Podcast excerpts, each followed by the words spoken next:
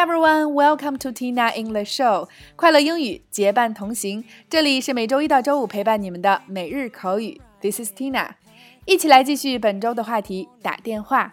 那今天带给大家的短语是 have the wrong number。have the wrong number，有错误的号码，也就是你打错了。OK，首先一起来学习两组关于你打错了的情景表达。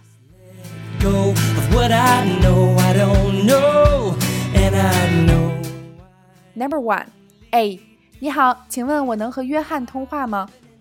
B，约翰，很抱歉，我不知道这个名字，你肯定是打错了。A, Hello, can I talk to John, please? B, John, I'm sorry, but I don't know that name.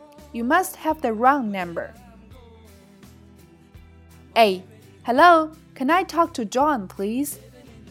B, John, I'm sorry, but I don't know that name. You must have the wrong number. A. Hello, can I talk to John, please? B.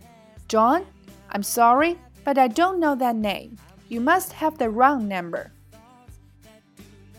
Number two. A. 你好，我是李女士，我想买一辆新车，请问你能帮我提供一辆新型号的车吗？B. 哦，女士，我恐怕你打错电话了吧？ 这里是辣妈英语秀。A. Hello, this is Mrs. Li. I like to buy a new car. Could you offer me a new type of the car, please? B. Oh, madam, I'm afraid you have the wrong number. This is Tina English Show. A. Hello, this is Mrs. Li. I like to buy a new car. Could you offer me a new type of the car, please? B. Oh, madam, I'm afraid you have the wrong number. This is Tina English Show. A.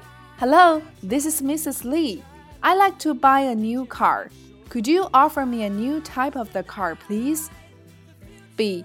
Oh, madam, I'm afraid you have the wrong number. This is Tina English Show.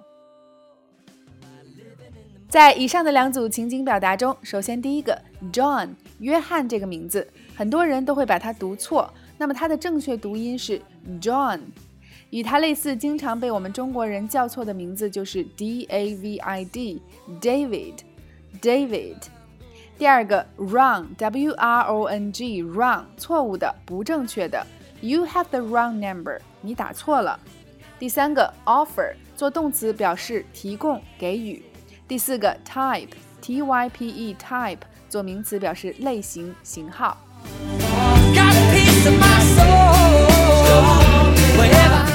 好了，以上就是今天的全部内容。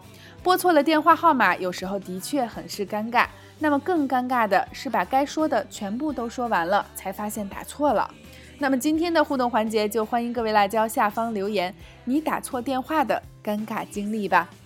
OK，每天三分钟口语大不同。订阅我们的节目，每周一个最接地气的话题，每天一个地道实用的短语及两组情景表达。我们愿帮助你戒掉懒惰、借口和拖延症，做你最贴身的口语学习管家。也欢迎各位及时关注我们的微信公众号“辣妈英语秀”或小写的 Tina Show 七二七，来收看收听更多的精彩节目。See you next time.